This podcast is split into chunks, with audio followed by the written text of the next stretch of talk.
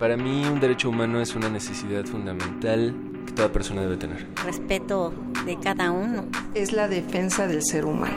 Para mí un derecho humano es primordialmente el respeto. Derecho a debate. En la cultura de la legalidad participamos todos.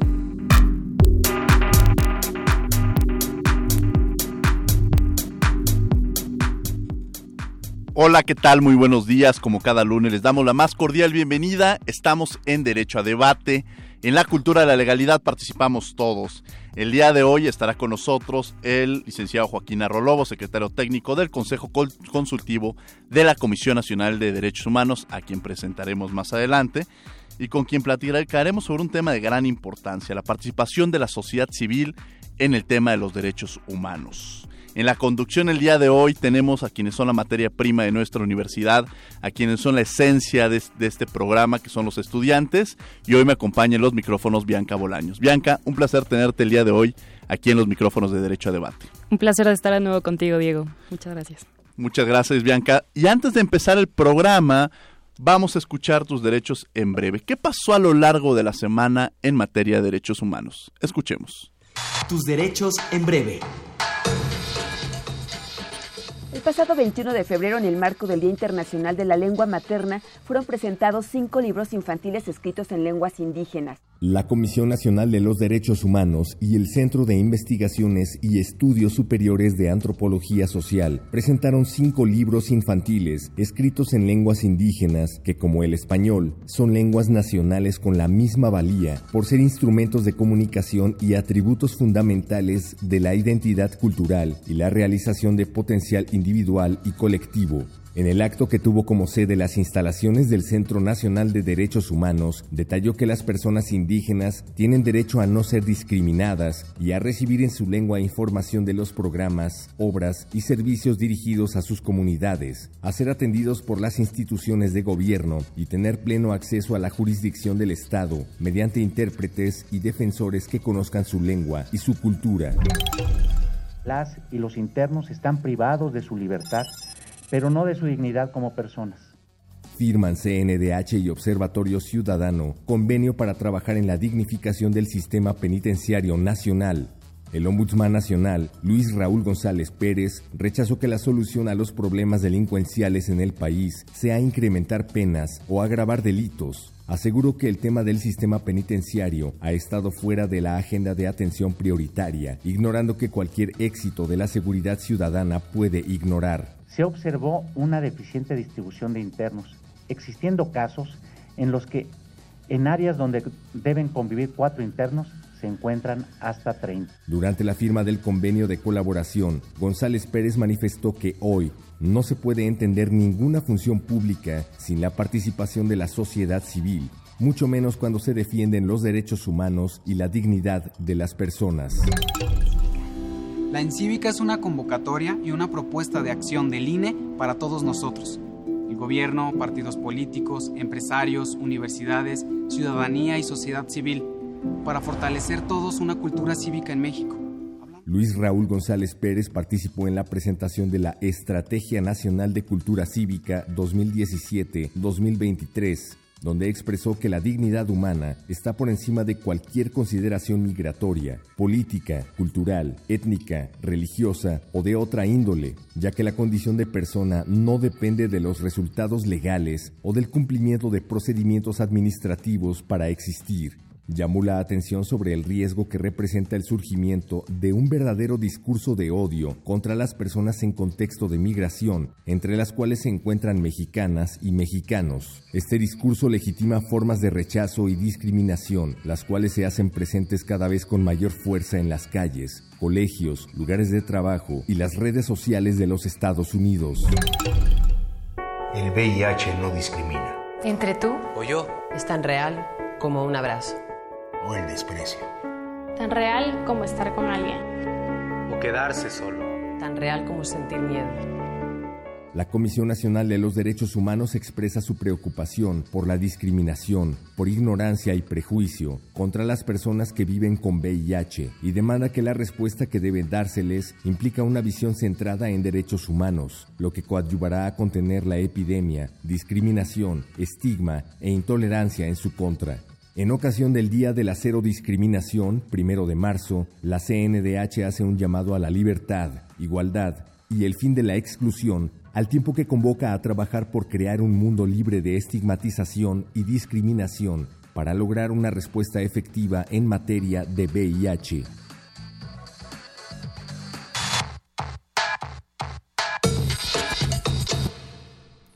Bien, estas fueron las noticias a lo largo de la semana en materia de derechos humanos y como les he comentado, el día de hoy nos acompaña, tenemos como invitado al licenciado Joaquín Narro y en la conducción me acompaña Bianca Bolaños, quien hará la presentación de nuestro invitado. Adelante, Bianca. Muy bien. Joaquín Narro Lobo es licenciado en Derecho por la Facultad de Derecho de la Universidad Nacional Autónoma de México. Cursó estudios de posgrado en el Máster en Estudios Contemporáneos de América Latina en la Universidad Complutense de Madrid, España, encontrándose actualmente en, en elaboración de la tesis de grado. Como docente, ha sido profesor de asignatura y profesor titular de medio tiempo de la Facultad de Derecho de la misma universidad, la UNAM. Es autor de diversos artículos académicos y capítulos en libros, además de haber publicado el libro Voces de Juventud, obra de ensayos sobre la juventud. Ha sido conferencista y participante en diversos foros académicos en México, Cuba, Brasil y España. Y desde junio de 2010 ha sido analista en diversos diarios nacionales de la Organización Editorial Mexicana con la columna Razón de Estado, al tiempo que ha participado como comentarista en ABC Radio, es miembro del comité asesor de la revista República Jurídica Administrativa, así como integrante del comité evaluador del programa del Instituto Mexicano de la Juventud, Joven es Servicio. Esto es el... Bueno, también en la función pública se ha desempeñado en instituciones como la Universidad Nacional Autónoma de México, eh, fue analista y asesor jurídico de la Secretaría de Servicios a la Comunidad, en la Comisión Nacional de Arbitraje Médico y en el programa Prosfera fue titular de la Dirección General de Atención. Desde el 2015 es el secretario técnico del Consejo Consultivo de la Comisión Nacional de los Derechos Humanos y este, una persona muy activa que siempre está, eh, lleva una parte esencial dentro de la propia institución eh, que, que él nos platicará sobre la misma. ¿no? Joaquín, un placer tenerte el día de hoy aquí en los micrófonos de Derecho a Debate. Diego, Bianca, muy buenos días y muchas gracias por invitarme a Derecho a Debate. No, hombre, al contrario, de verdad, un placer tenerte. Había sido ahí este, una búsqueda que teníamos muchas ganas de tenerte y por fin se nos dio. Por fin se nos dio tener aquí a Joaquín. un eh, gusto.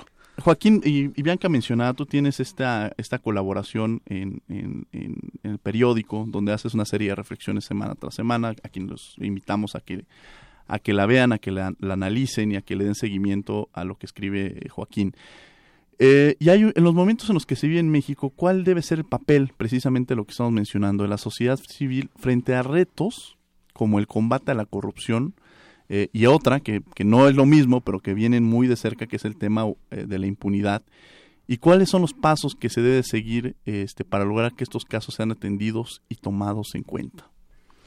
Pues sí, efectivamente el, el, momento por el que atraviesa el país es un momento complejo, es un momento en el que la sociedad eh, se encuentra demandando, yo creo que con más que justificada razón, el cumplimiento de la norma después de una historia eh, a finales del siglo XX y durante todo este trayecto del siglo XXI en el que la corrupción fue acrecentándose, llegó el punto en el que esto reventó y la sociedad eh, hoy se encuentra francamente cansada, francamente harta de lo que está viendo, de lo que está sucediendo y sobre todo de esta segunda parte que mencionabas que es la impunidad, el ver que hay actos de corrupción y no se castigan.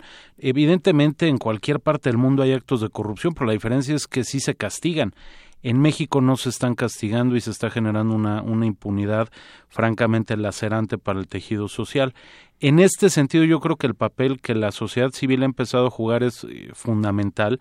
Y, por ejemplo, ahí tenemos a los cinco ciudadanos que hoy integran este gran consejo dentro del el Sistema Nacional Anticorrupción y que tienen en sus manos la tarea de designar eh, a funcionarios y de revisar el actuar de, el actuar de los mismos justamente en este tema, en el combate a la corrupción y a la impunidad creo que eh, la lucha de la sociedad civil tiene que ser justamente por estos dos temas en este momento prioritariamente. Evidentemente hay una gran cantidad de temas que nos afectan como sociedad, pero creo que no hay ninguno otro como el de corrupción e impunidad, que son dos caras de la misma moneda que que puede importar tanto para el futuro de este país, que sea tan definitorio para los próximos años, e, e incluso yo lo diría, y no, no es eh, motivo meternos en ese tema, pero ese va a ser el tema central de la próxima campaña electoral en 2018, el tema de corrupción e impunidad. Entonces, eh, justamente es la sociedad civil, no han sido las instituciones, es la sociedad civil la que puede permitir el que vuelva a haber una confianza y credibilidad en las instituciones. Sí, sin lugar a dudas, eh, el tema que, que, quise empezar con esta pregunta porque eh, Joaquín ha trabajado y ha hablado en diversos foros sobre este tema de cómo afecta la corrupción en nuestra sociedad y como lo menciona la, la semana pasada decíamos el costo, platicábamos con Manuel Granados Covarrubia sobre el tema de la ampliación que había sobre los derechos humanos en esta constitución y que tenían un costo. Y la pregunta era eh, si es, cómo íbamos a lograr eh, generar, absorber el costo que tenían. Y, la, y el otro tema era si no hay los recursos para ellos hay un problema y este problema viene aparejado de que cuando no hay estos recursos es porque no se están utilizando de forma adecuada y viene aparejado también con la corrupción. Entonces mucha gente puede llegar, el, el problema que Joaquín nos pone sobre la mesa es muy interesante porque efectivamente vivimos en momentos muy difíciles en el tema de la corrupción, pero en la medida en la que se genere esta impunidad, que no veamos que se genere un castigo por parte de las autoridades, creo que ahí es donde se tiene que empezar a, a trabajar eh, y en la sociedad civil juega un papel importante. Bianca Bolaños, que me acompaña el día de hoy en los micrófonos. Claro, si bien es cierto que estamos pasando por una etapa de, muchos cambios a nivel nacional e incluso en la esfera internacional, creo que eso nos afecta eh, a, a, todas las esferas, pero sobre todo creo que a la sociedad civil le afecta de cierta manera, en el cual, eh, además de tener conflictos internos o tener eh, problemas internos, como son el financiamiento de las sociedades civiles, como son la organización y los enlaces institucionales que se tienen que tener, ¿cuál cree, cuál cree que sean los retos que tiene la sociedad civil de acuerdo a estos, estos nuevos cambios de manera nacional e internacional? Yo creo que el primero es el de, el de seguir siendo sociedad civil. El, la tentación que la sociedad civil organizada frecuentemente tiene es la de volverse parte de las estructuras gubernamentales, el ser cooptada por las propias instituciones, y ha sido la historia de la sociedad civil durante mucho tiempo. Yo creo que el gran reto que tiene la sociedad civil justamente es el saber que su participación tiene que incidir en un cambio, para toda la sociedad, para todo el Estado, y el Estado hablándolo de una manera amplia, no hablando del Estado como gobierno, ni mucho menos como la, la, acción ejecutiva del mismo, sino del Estado como lo que somos todos. Y no caer en esa primer tentación que es la de ser absorbido por eh, el poder, por los poderes establecidos. Esa creo que es una primera. Una segunda tiene que ver con mantenerse unida eh, también ha sido frecuente que la sociedad civil con, con alguna frecuencia eh, termina confrontando sus propias visiones y eso no, no permite concentrarnos en un solo problema, en un solo tema y buscar resolverlo. Hoy en día, y hablando de los factores internacionales que comentabas, Bianca, tenemos como ejemplo el caso más cercano que, que podríamos experimentar eh, que es el de Donald Trump, que es el de este gobierno norteamericano muy duro, muy rígido, y en el que la sociedad civil hoy en día está participando eh, desde los abogados que de manera pro bono están buscando ayudar a los paisanos a, a, seguir el proceso de ciudadanización hasta defender a aquellos que ya están siendo deportados o eh, algunos otros que están buscando generar conciencia a través de iniciativas más de índole académica, pero que a final de cuentas están llenando algunos vacíos que eh, recientemente y en algunos casos de manera estructural los gobiernos han dejado vacíos. Yo creo que eh, son, son esos los dos principales retos en este momento. El primero es no caer en esa tentación de volverse parte de y el segundo que tiene que ver con mantenerse unidos y con la mirada fija en un mismo objetivo y no confrontarse entre, entre los distintos sectores de la propia sociedad. Sí, sin lugar a dudas. Ahora, hay un tema que, que considero importante y es esta sociedad civil pero esta sociedad civil organizada, ¿no? De alguna manera cuando encuentran una causa. Y esta, de esta manera hay formas en las cuales se ha ido organizando la sociedad civil, no necesariamente a través de, estas, pero es un medio a través de estas organizaciones eh, de la sociedad civil, no gubernamentales en un momento dado.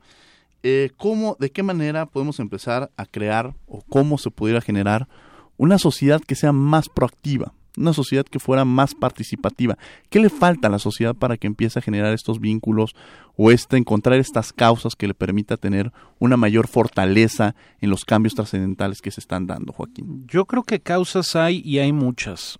Eh, yo, yo podría hablar, y no es porque sea la materia o parte de la materia de mi trabajo, del movimiento de derechos humanos, pero, pero también hay, hay diversas otras causas que tienen que ver con cuestiones de salud, con cuestiones de educación, con cuestiones del campo, que son causas que a final de cuentas impactan directamente a estas personas y en las que efectivamente empieza a haber una lucha cada día más consistente, cada día más organizada, cada día más visible de la sociedad civil. Eh, yo creo que eh, hemos logrado en los últimos años desarrollarnos muy, muy bien como sociedad civil organizada y creo que estamos en un momento donde lo que hay que hacer es concretar la articulación de las diversas eh, organizaciones. Es, es complicado de repente ver a una organización en defensa del campo involucrada con una organización en defensa eh, o en concientización de eh, los derechos de las personas con discapacidad. Es muy complicado. Cuando pudiera parecer que son temas que no se tocan, no, claro que se tocan porque son eh, afecciones que tiene hoy la sociedad, son dolores que tiene hoy la sociedad y yo creo que ya estamos en un momento de maduración bastante interesante donde el siguiente paso es la articulación entre ellas mismas y el poder eh, generar una agenda mucho más organizada porque cuando uno habla de la agenda de la sociedad civil, tiene uno que preguntarse de qué sociedad civil.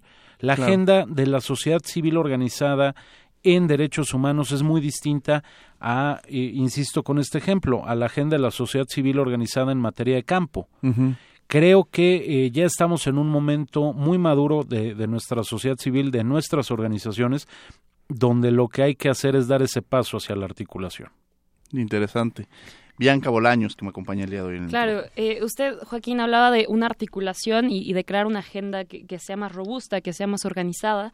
Y si bien sabemos que la sociedad civil tiene que actuar de, de manera coyuntural eh, con otras organizaciones eh, civiles, incluso haciendo enlaces estratégicos con, con, otros actores, como son, por ejemplo, la academia, como son los organismos internacionales, que muchas veces son los, los que propician y los que dan los financiamientos, y observatorios, incluso los nuevos eh, observatorios que se han dado de políticas públicas, como son los, think tank. ¿Qué otros actores considera usted que deben involucrarse en, el tema y que deben involucrarse en la causa? Yo creo que eh, a todos nos compete el, ser una sociedad civil activa, el ser una sociedad civil organizada, el ser una sociedad que, que puja por, por sus derechos, por el reconocimiento a los que ya tiene y por la conquista de los nuevos, yo creo que es algo que compete a todos. Creo que eh, un binomio que ha funcionado muy bien es el de sociedad civil organizada y academia. Creo que ese binomio puede replicarse eh, en algunos otros aspectos que tienen que ver ya con, con el orden internacional, eh, pero creo que, que no podemos encasillar eh, a que falte un sector en específico o a que eh, uno de ellos sobre, ¿no?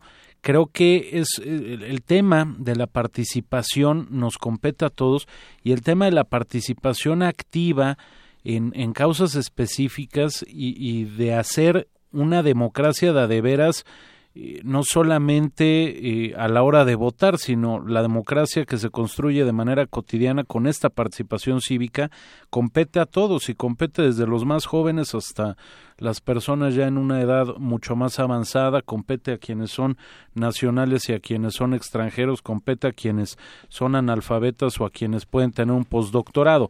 Creo que este tema nos, nos involucra a todos, creo eh, fervientemente en que todos tendríamos que tener de alguna u otra manera una participación mucho más directa en aquello que nos está afectando. Si no somos nosotros quienes defendamos aquello que nos molesta, aquello que nos afecta, nadie más lo va a hacer por nosotros. Muchas gracias. Y bueno, mencionábamos en el, en el currículum de, Joaquín, que ha conocido esta parte desde el área eh, gubernamental, pero ahora esta, esta función que realizan los, los organismos no jurisdiccionales.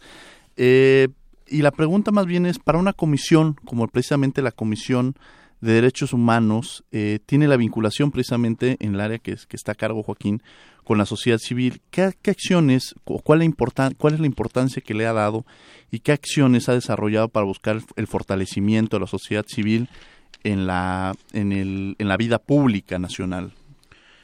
Híjole, eh, me, encanta la pregunta. les cuento, cuando a mí eh, Luis Raúl González Pérez me invita a colaborar en la Comisión Nacional como secretario técnico, eh, me encomienda en primerísimo lugar el buscar el contacto y el enlace con la sociedad civil, con las organizaciones de derechos humanos, y eso fue a lo primero a lo que nos abocamos. Eh, hoy en día, y él, el propio presidente González Pérez lo señala, eh, una tercera parte de su tiempo está dedicada a reunirse con organizaciones de la sociedad civil, con distintos liderazgos, con distintas agrupaciones de víctimas que han sufrido ya el, dolor, eh, lo mismo de, tener a un familiar desaparecido que el de haber sido víctimas de trata o el de no tener eh, los más mínimos derechos eh, elementales como pudiera ser la vivienda, el agua, la alimentación. Para la Comisión Nacional de los Derechos Humanos, la sociedad civil es su esencia, es la médula, es el espíritu y el alma de una comisión de derechos humanos, porque justamente lo que hace una comisión de derechos humanos es eh, enfocarse a defender los derechos que le son vulnerados. Para nosotros ha sido de a de veras un, un enorme gusto el saber que a poco más de dos años de la gestión de González Pérez, hoy la relación eh, entre esta Comisión Nacional y la sociedad civil está más viva que nunca. Eh, todos los días tenemos reuniones con organizaciones, lo mismo de la Ciudad de México que de alguna entidad federativa. Todos los días estamos presentes en alguna comunidad o en alguna reunión dentro de las instalaciones de, de la Comisión Nacional. Todos los días estamos planeando capacitaciones para estas organizaciones. Todos los días estamos eh, en mesas de trabajo. Acabamos hace apenas ocho días de tener un, una gran mesa en eh, la propia Facultad de Derecho de nuestra UNAM eh, sobre, sobre un tema fundamental que es adolescentes en conflicto con la ley, que fue un foro que se derivó de más de dos años de trabajo de una mesa sobre niñas, niños y adolescentes y, los derechos humanos. Entonces, todo este trabajo que, que, Luis Raúl González Pérez ha venido realizando ha sido lo que ha permitido el que hoy tengamos una comisión confiable, que hoy tengamos una comisión activa, que hoy tengamos una comisión con futuro, que hoy tengamos una comisión con rumbo, porque el rumbo que, que, se va marcando dentro de la comisión es el rumbo que marca la sociedad civil.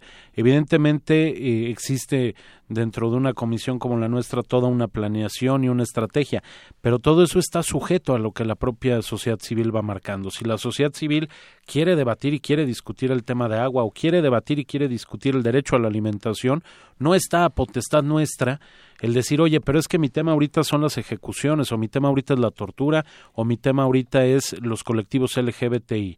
No, la sociedad civil nos va marcando eso y creo que después de, de, dos años eh, casi y medio podemos hablar que, hubo un reencuentro entre la sociedad civil y la Comisión Nacional de los Derechos Humanos. Un reencuentro que, Joaquín lo menciona, no es un reencuentro casual, sino radica en muchos factores y uno de los factores, desde luego, es, la sensibilidad eh, que tiene el propio presidente de la comisión, el licenciado Luis Raúl González Pérez, pero ese trabajo, sin lugar a dudas, quien le toca mucho articularlo es a Joaquín y creo que esa, esa parte o esa, la Secretaría Técnica requiere de una persona que tenga esa sensibilidad, como bien lo menciona Joaquín, las primeras actividades que, que se encauzaron fueron precisamente acercarse a quienes llevan de alguna manera el rumbo y creo que esta sensibilidad que te ha caracterizado desde hace mucho tiempo, desde que te conozco, este ha permitido que la comisión en este momento se encuentre muy arraigada, muy cercana a las organizaciones y que de alguna manera se sigue realizando este trabajo. Bianca Bolaños. Sí, sobre todo eh, Creo que usted lo ha mencionado, ¿no? Eh, parte de este reencuentro con, con, la Comisión Nacional de los Derechos Humanos también nace este, eh, este encuentro y este reencuentro, quiero creer, eh, con otras organizaciones o con otros organismos gubernamentales. Y y, siento esa apatía que, existe en la sociedad civil y sobre todo que no se ha focalizado de la manera adecuada. Lo digo porque la sociedad civil en algunos años o antes de, de, esta era de la información y la desinformación, la sociedad civil seguía creyendo que ejercer el voto era la única manera posible de, de participar y ser eh, eh, parte de esta toma de decisiones que hay en, las esferas gubernamentales. Sin embargo, hoy vemos, y parte de, la evolución que han tenido las redes sociales, es cómo la, la, sociedad empieza a focalizar y empieza a criticar y empieza a, a, ser más, o queriendo ser más participativa, pero no encuentra los mecanismos y no encuentra los medios para focalizar toda esa apatía que tiene. ¿Y usted cuál creería que serían los medios o cuáles serían las herramientas que nosotros podríamos eh, otorgarles para, para que ellos también puedan ver eh, cambios verdaderos a través de la, de la sociedad civil. Yo creo que este tema que mencionas que tiene que ver con las redes sociales eh, es algo fundamental para, para el, el crecimiento que ha tenido la participación de la sociedad civil. Y creo que eh, lo mencionabas de manera muy acertada. Las redes sociales están siendo utilizadas por la sociedad para señalar aquellas equivocaciones, aquellas omisiones, aquellas faltas de eh, los distintos agentes gubernamentales en los distintos temas. Pero también las redes sociales están siendo el, el, instrumento, la herramienta para poder construir nuevas propuestas, para construir plataformas donde las propias organizaciones se están agrupando para discutir los temas. Y pongo otra vez el ejemplo de, de la sociedad civil y, y su relación con la Comisión Nacional de los Derechos Humanos. Eh, la, la, cantidad eh, de movilización digital que se genera a partir de algunos temas deriva en que a los pocos días, incluso en algunos casos a las horas, ya estamos sentados todos en una mesa de trabajo para discutir la iniciativa de ley de lo que se les pueda ocurrir y que puede tener repercusiones que vulneren los derechos de las personas y particularmente de los sectores que a cada organización importa. Esto se hace con una velocidad impresionante. Y esto yo creo que lo que tiene que haber y no no es eh, no es por hablar bien de la Comisión Nacional, pero sí Claro. Se eh, critican las cosas que se hacen mal, pero también se reconocen las cosas que se hacen bien. ¿no? Creo que la CNDH se ha convertido hoy en día en el México eh, que, que, nos encontramos viviendo en ese gran catalizador de las necesidades sociales. Y esto sí es una función eh, de la Comisión Nacional de los Derechos Humanos, pero no es un monopolio de la misma. Creo que falta, hace falta que otras instancias, que otras eh, organizaciones gubernamentales, que otros organismos, que otras instituciones públicas sirvan de catalizador para los distintos temas. Yo creo fervientemente que hoy en día todos los temas de la agenda de derechos humanos, o si no todos, cuando menos su enorme mayoría, son procesados a través de esta vinculación y articulación que desde la CNDH eh, facilita a la sociedad civil. A ver, el tema de, de la relación CNDH Sociedad Civil no es únicamente vamos a sentarnos a tomar un café o vamos eh, a participar como invitados en un foro o ven te ayudo a que tú organices el tuyo. No, la, la, la verdadera relación de la sociedad civil con eh, la CNDH radica justamente en que la sociedad civil nos trae los temas, nosotros ayudamos a procesarlos y a ordenarlos y nosotros lo que hacemos es articular con los distintos agentes gubernamentales las necesidades. N cantidad de conflictos sociales que tienen que ver con violación a derechos se están resolviendo a partir del diálogo, a partir de eh, la no, no quisiera yo decir la negociación porque se puede malentender, pero sí cuando menos del llegar a acuerdos elementales entre sociedad y gobierno esa función catalizadora que tiene la CNDH creo que es lo que hace falta que detone en otras instancias eh, de Estado o de gobierno y que permitan de a de veras que los temas que están eh, rondando en el interés de la sociedad puedan llevarse a buen fin, puedan llevarse y materializarse. Sí, sin lugar a dudas, sí. Y hay un tema que platicábamos incluso en nuestro primer programa cuando estuvo el licenciado Luis Raúl González Pérez. ¿Cuál es la, la cuál es la fortaleza del ombudsman? Y la fortaleza del ombudsman es su calidad moral, ¿no? el reconocimiento que tenga eh, ante la sociedad y creo que eso es, es un parteaguas importante. Y el tema de la legitimidad va a parecer que eh, cada uno de pronto se echa porras en esta parte, pero cuando yo desde cuando estaba en la universidad decía eh, y estaba y me fui a estaba fuera de México les decía a ver una institución díganme que se encuentre legitimada y al único lugar al que uno, por más que le buscaba, era la propia Universidad Nacional Autónoma de México. O sea, era una institución en la cual uno podía decir está legitimada, está fortalecida y uno no le puede encontrar un, cuestionamiento. Y no es este tema de arraigo de decirlo, sino es algo que, que nos, nos, no había un cuestionamiento que pudiera haber en ese momento en la universidad. Pareciera que ahora estábamos en la comisión y que traemos argumento, pero las instituciones también se forman de los actores que participan, ellos son los que le dan esta vida. Y ahora me atrevo a decir que bueno, que ahorita la comisión ha estado en este trabajo, en este fortalecimiento de, eh, de, lograr esta legitimidad que ojalá las otras instituciones también lo hicieran y que de pronto cuando uno voltea y se da cuenta que hay tantos organismos autónomos, por ejemplo, y, surgían y realizaban las mismas funciones era porque una no estaba realizando la actividad que tenía que realizar y se tuvieron y ante la falta de legitimidad pues se buscaron otros cauces. Bien, eh, vamos a, a, una, le recordamos que estamos en, en redes sociales, estamos en, en arroba derecho a debate, en Facebook derecho a debate, los teléfonos 55 36 4339 para que nos manden sus comentarios y preguntas. Vamos a una cápsula. El día de hoy nos acompaña sobre la participación de la sociedad civil Adelina Lobo, quien es presidenta de Ánimos Novandi y que ya estuvo con nosotros en un programa y para que nos hable sobre este tema. Regresamos a Derecho a Debate. No podríamos pensar los derechos humanos sin la participación activa de la sociedad civil. El papel ha jugado la sociedad civil en la promoción, defensa y protección de los derechos humanos es fundamental. Los grandes avances tienen su origen en la visibilización de problemáticas específicas y la organización de los ciudadanos para resolverlo, o exigir el respeto a los derechos humanos. Por ejemplo, la visibilización que recientemente han logrado diversas organizaciones nacionales e internacionales en los temas relacionados a detenciones arbitrarias, tortura y ejecuciones extrajudiciales, que son un reclamo de la sociedad y que han logrado que la sociedad se organice para exigir al Estado mexicano que se respeten los derechos humanos, que se aleje de estas prácticas que no solo dañan a las personas que son víctimas de ellas, sino que dañan a toda la sociedad. Pensar que existiría un mecanismo de defensa y promoción de derechos humanos sin la participación de la sociedad civil sería absurdo. Sin embargo, muchas veces esta participación de la sociedad civil pareciera más una causa que muy pocas veces es reconocida y que incluso ha provocado poner en riesgo la vida y en muchos casos han sido asesinados por actores que no consideran que sea una lucha.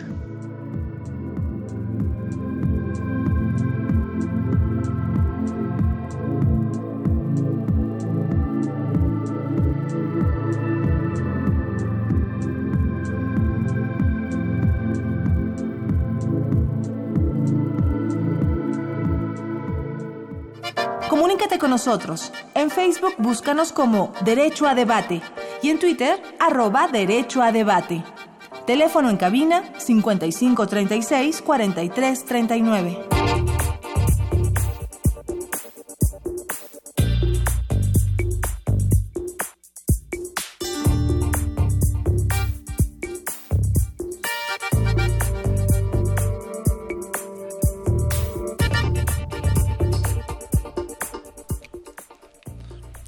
Estamos de vuelta en Derecho a Debate, en la cultura de la legalidad. Participamos todos. El día de hoy me acompaña en el micrófono Bianca Bolaños. Gracias, Bianca, por estar con nosotros en, la, en Derecho a Debate. Y tenemos como invitado al licenciado Joaquín Narro, quien es el secretario técnico del Consejo Consultivo de la Comisión Nacional de Derechos Humanos. Estamos hablando de un tema que es muy sensible, que es la participación de la sociedad civil precisamente en los derechos eh, humanos. Y, y, precisamente hablábamos de esta legitimidad que un momento dado llegan a tener las instituciones, que es lo que yo les eh, venía cerrando con esta parte de, la fortaleza que se requiere de construir, de legitimar, y creo que este trabajo se ha venido realizando encabezado de luego por el presidente, el licenciado Luis Raúl González Pérez, pero a quien le toca articular esta parte es una parte muy sensible de la institución, que es la Secretaría Técnica, que le toca ver la relación con las organizaciones civiles, con los poderes, en fin, es una, una parte muy sensible, Joaquín, rápidamente nada más para yo no ampliarlo y más bien que tú nos platicar esta parte que realiza la Secretaría Técnica, ¿no? Para que la conozcan a, mayor profundidad. En 30 segundos se las cuento. La, la Secretaría Técnica lleva en primerísimo lugar justamente eh, la secretaría, el secretariado técnico del Consejo Consultivo, que es este órgano formado por 10 eh, mujeres y hombres, 6 y 4 en este momento, los cuales son designados por el Senado de la República y que son esta, este contacto y esta visión y esta sensibilidad eh, justamente de la propia sociedad. Eh, lleva además la vinculación y el fortalecimiento de la sociedad civil a partir de, de acciones como las que ya he señalado, lleva la vinculación interinstitucional con los poderes en sus tres niveles, lleva la relación y la coordinación con los distintos organismos públicos de derechos humanos en las entidades federativas y lleva eh, algo que también me parece fundamental para, para entender el papel de una comisión de derechos humanos, que es la capacitación y la educación. Eh, nosotros, eh, dentro de la Secretaría Técnica, está la Dirección General de Educación en Derechos Humanos y es justamente esta área la, la que busca sensibilizar a los servidores públicos de cuáles pueden ser conductas violatorias de derechos humanos y concientizar a la sociedad sobre cuáles son sus derechos. Eh, nada más y nada menos el año pasado capacitamos a poco más de 820 mil personas. y les dimos algún tipo de capacitación, de los cuales eh, más de más de dos terceras partes son servidores públicos, un grueso importante de ellos son eh, miembros de fuerzas de seguridad o de fuerzas armadas y eh, básicamente esto es eh, una, una gran pincelada de lo que hace la Secretaría Técnica. De forma muy sintética, pero realmente son muchas las actividades que, que platicábamos ahorita, precisamente que, que escuchábamos la cápsula, sobre la cantidad de eventos y los temas a los cuales le toca abordar a la comisión y que siempre, una vez lo platicamos, muchas veces recaen, la mayoría de las veces debe recaer en la Secretaría Técnica para la coordinación de los mismos. ¿no? Eh, mencionamos sobre esta importancia de la sociedad civil que lo hemos venido tratando en el programa, pero ¿qué herramientas son las con las que cuentan para garantizar que se protejan, que se garanticen estos derechos humanos? ¿Cómo pueden realizarlo?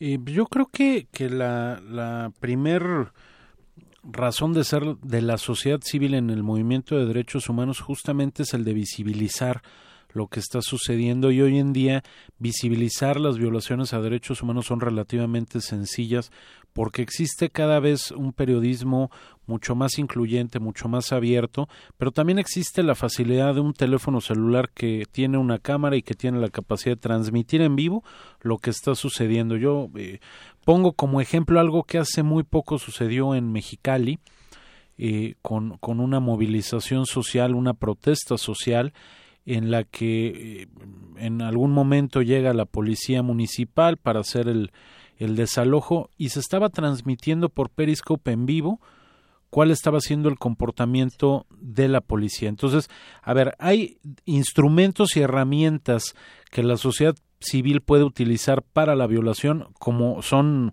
estos que tienen que ver con la tecnología y el mundo digital, y existen otros que tienen que ver con, con lo legal, con lo normativo, y que es justamente el acompañamiento que las organizaciones hacen de distintas víctimas de, de violaciones a derechos humanos.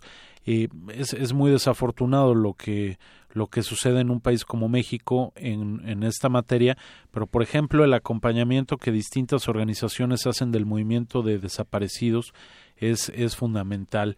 Eh, lo es en el sur del país, lo es en el norte, lo es en Guerrero, lo es en Coahuila, lo es en Sinaloa y, y lo es en cualquier estado, lo es en Veracruz, lo es en Quintana Roo, donde a uno se le ocurra hay violaciones a derechos humanos y esto, eh, digo, no, no, no, no, no nos debe de extrañar, estamos en un momento muy convulso del país y esto sucede.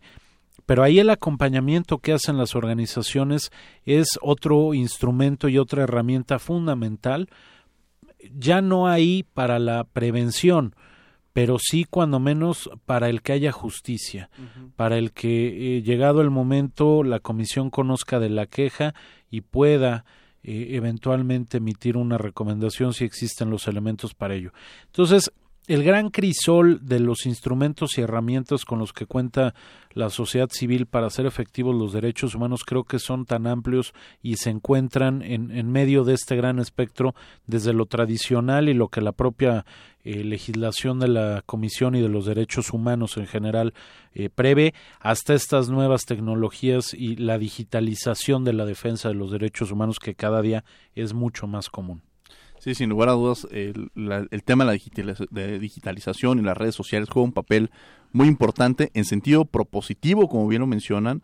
También incluso yo recuerdo una columna que escribiste en el caso precisamente del niño de eh, que fue en, en, Monterrey, ¿no? Y que fue ocupada las redes sociales en otro sentido. Entonces, cuando uno tiene esta parte de las redes sociales hay que usarlas de forma efectiva y propositiva. Bianca Bolaños, que está conmigo en el micrófono. Sí, usted mencionaba, Joaquín, y trato de ligar un poco lo que hemos mencionado en este programa. sobre todo en el caso de, usted nos mencionaba al principio sobre este defensor del campo en el cual eh, tiene que ligar con varias organizaciones eh, civiles y al mismo tiempo trato de ver este papel de la, de la comisión como un acelerador o como un catalizador de, de, todas estas eh, peticiones y si bien todos queremos ser en algún momento eh, defensores eh, y defensoras de derechos humanos, ¿cuál cree que usted sea la, la relevancia de estas personas que comúnmente siempre son los que están viviendo en carne propia el, el, suceso, están viviendo en carne propia como una violación a derechos humanos sistemática de alguna manera, se está suscitando en su, en su esfera y sobre todo que ellos son los que tienen que salir a hablar eh, y representar a una comunidad, por ejemplo. ¿Cuál cree que sea la relevancia de estos actores? No, no sabes cuánto te agradezco la pregunta porque el tema de los defensores, a ver, eh, yo decía que la esencia de la Comisión Nacional es la sociedad civil. Yo podría decir, sin temor a equivocarme, que la esencia de los derechos humanos es la posibilidad de defender los derechos humanos. O sea, el derecho a defender los derechos humanos puede ser un absurdo porque eh, no, no hay un derecho humano más importante que el otro. Pero si no tuviéramos eh, defensores y si no tuviéramos el derecho a defender derechos humanos, nada podría existir existirían violaciones sistemáticas y continuas a la propia defensa. Eh, yo creo que México atraviesa un, un, momento complicado en esta materia. Yo creo que es un momento complicado para los defensores y complicado porque en general la situación no es sencilla en este momento en el país, pero también porque desafortunadamente, y hay que decirlo y hay que decirlo fuerte, existen servidores públicos, existen funcionarios públicos que siguen sin entender qué son los derechos humanos, quiénes son los defensores y por qué tienen derecho a defender a otras personas. Eh, y, esto lo padecen, por supuesto que en primerísimo lugar la sociedad civil y son víctimas constantes de amenazas, eh, de intimidaciones, incluso de lesiones o incluso en algunos casos de homicidio. Pero esto que le pasa a los defensores civiles de derechos humanos está empezando a sucederle a los defensores públicos de derechos humanos. cada día también es más frecuente y desde la Secretaría Técnica señalaba yo que llevamos la vinculación con, con los organismos públicos de derechos humanos en los estados, cada día es más frecuente eh, que nosotros como, como eh, integrantes de este sistema no jurisdiccional tengamos que protegernos entre nosotros mismos de las agresiones que sufrimos, sí por parte del gobierno, pero también de repente por parte de grupos que están en el anonimato, que están en la oscuridad y que sin duda forman parte de alguna u otra manera de la delincuencia. Eh, cada día es mucho más frecuente esto por parte de, de, de, estos agentes del Estado en algunos casos y por parte de la delincuencia en otro. Yo creo ahí que el papel que juegan los defensores de derechos humanos es fundamental. Sin ellos no, no podría hablarse de los avances con los que hoy contamos y que hoy nos hacen una sociedad y un Estado mucho más fuerte en materia de derechos humanos, cuando menos eh, para empezar en la parte del reconocimiento de los derechos. Esto hay que, hay que señalarlo, no es una cuestión que por mandato de ley de un día a otro se vaya a hacer eh, realidad, no es la creación de una institución, es la creación y la generación y la evolución de una nueva forma de pensar, de una nueva cultura democrática donde los derechos humanos son pieza clave. Y en eso, en esa formación de nueva cultura, son las y los defensores de derechos humanos quienes empujan, quienes empujan de manera fuerte, de manera constante, para eh, tener cada, cada día y en cada momento una sociedad mucho más cercana a aquello que quisiéramos imaginar como el futuro de México. Sí, sin lugar a dudas. Eh, hemos tenido participación en, en las redes sociales. Eh, informe efecto útil nos dice la CNDH, bueno, nos, pone a todos, la CNDH no ha dado una respuesta a las propuestas pero sigue con deficiencias y yo creo que, eh, salvo ahorita lo, que piense Joaquín, precisamente es este trabajo que no depende solamente de una organización, sino es un trabajo que se debe realizar en conjunto y que, y que la labor por parte de la comisión se está haciendo, pero eh, precisamente señalando, actuando, pero creo que es un papel que nos corresponde a todos como sociedad, Joaquín. Nos corresponde a todos y en el caso particular eh, le corresponde si a la comisión hacer su trabajo y hacer su trabajo conforme a lo que su propia normatividad eh, le señala. Eh, hay que recordar que todos estamos dentro de un Estado de Derecho, dentro de un marco normativo como cualquier institución pública, como una institución de Estado, y en este sentido la Comisión está haciendo su trabajo. Claro, sobre todo crear este, este, esta cultura de la legalidad que muchas veces eh, buscamos eh, que, haya participación y que todas estas violaciones a derechos humanos por parte de las organizaciones encargadas de hacerlo eh, tengan acciones y que tengan resultados, pero muchas veces no tienen los elementos suficientes porque no existe esa cultura de la legalidad de las personas, de la sociedad, de ir y denunciar un acto violatorio. Entonces creo que por ahí también va encaminado el, el problema. Claro, y muchas veces cuestionan el para qué sirven los derechos humanos, ¿no? Y, la verdad es que los derechos humanos tienen una gran trascendencia. Joaquín, ¿cómo sería un día sin estos derechos humanos? ¿Cómo, cómo te lo imaginas? Híjole, es, es eh, en algún momento hace, hace cosa de un año estábamos imaginando con el presidente de la comisión justamente esto. Eh, y, y el tema hoy en día de imaginar a esta sociedad que ya asumió como propios estos derechos, decirle, maestro, maestra, hoy no tienes tus derechos, eh, prácticamente sería una anarquía mal llevada. O sea, si la anarquía de por sí es conflictiva porque no, no existe por definición orden, eh, en, en el caso de una sociedad donde no hubiera por un día derechos humanos, imagínense lo que pudiera hacer un, policía eh, algún miembro de una fuerza de seguridad para detenerlos.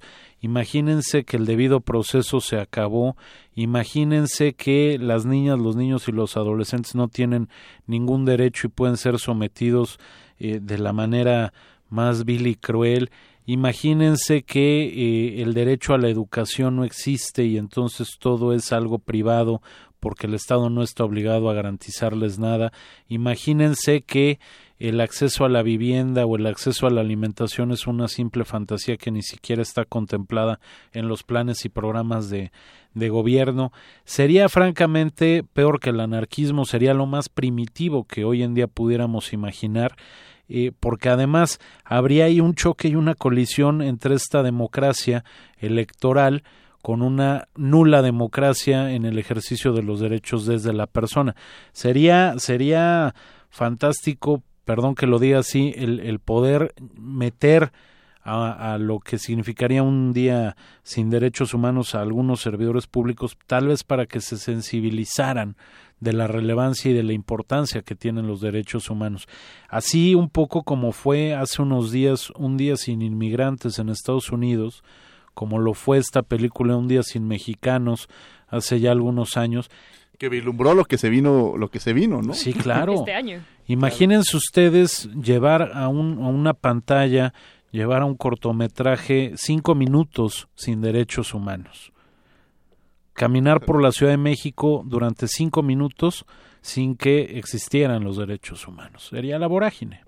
Claro. Claro, claro. La verdad es que yo, yo quería saber esa, esa posición de Joaquín. Y tengo una pregunta, y desde luego ahorita le, le pedirá a Bianca para concluir. Joaquín, eh, estamos en los micrófonos de Radio UNAM, la Universidad Nacional Autónoma de México. Eh, ¿Qué representa para ti esta institución? Esa ya es una pregunta título personal este, que me gustaría conocer. ¿no? es, lo más grande que, que yo he tenido.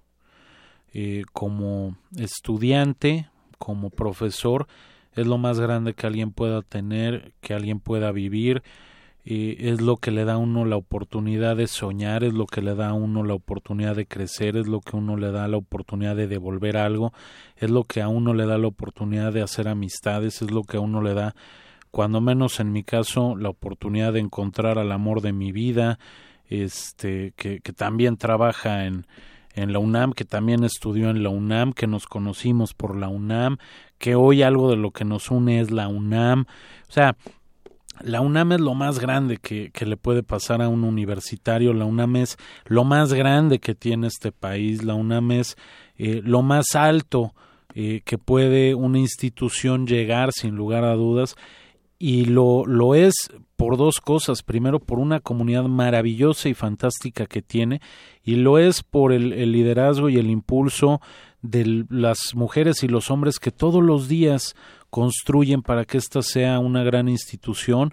En este momento, eh, con un enorme liderazgo del doctor Enrique Graue como nuestro líder nato, como nuestro rector, pero también es de todo ese conjunto de mujeres y hombres que, que van eh, permitiendo que, que, la universidad siga siendo esta gran institución, este, esta gran válvula también eh, a través de la cual se expresan tantas y tantas ideas, tantas y tantas eh, intenciones, tantos y tantos sueños.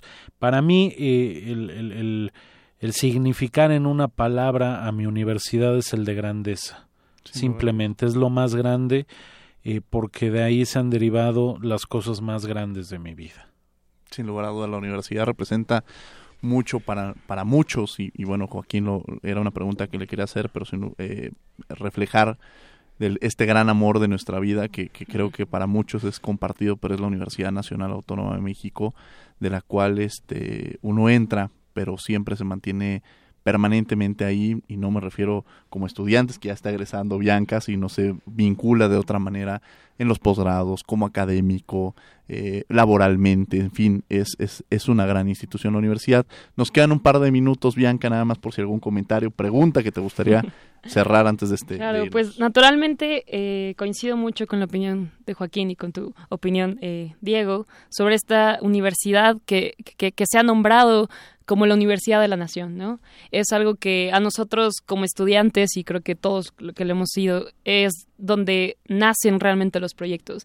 Todos los proyectos en los que vemos que hay una violación de derechos humanos o que algo no está bien en nuestro entorno, siempre buscamos esos enlaces y esos eh, foros que tenemos en la misma universidad, que la misma universidad propicia gracias a, esta comunidad estudiantil eh, multifacética y multidisciplinaria que, que existe y al final pues todos los todos los proyectos que, que, llevamos en, en, un futuro a nuestra vida profesional siempre surgen dentro de la universidad. Y eso es algo que agradecemos y que siempre estaremos agradecidos con nuestra UNAM. Sin lugar a dudas. Ya nos quedan un par de minutos, Bianca, para, para concluir algún eh, reflexión o para cerrar el programa. Sería la, última ocasión que nos tocaría con el micrófono, salvo otras próximas invitaciones que te haremos. Muchas gracias por acompañarnos. Pues sí, coincido mucho. La verdad es que a, eh, viene en un momento de mi vida crucial en el cual estoy iniciando en una, en una sociedad civil y creo que sí, los, los, los, los retos son muchísimos dentro y fuera de una sociedad civil. Y creo que el papel de la, de la comisión ha sido un papel clave y sobre todo en, en, la Secretaría creo que también han llevado este enlace con, con, la sociedad en el cual pues poco a poco nos vamos incorporando y poco a poco tratamos de ser una sociedad más participativa, unos pocos, pero la meta es que se llegue a, más personas y que, y que este tipo de ejercicios se puedan replicar en más instituciones de nuestro país.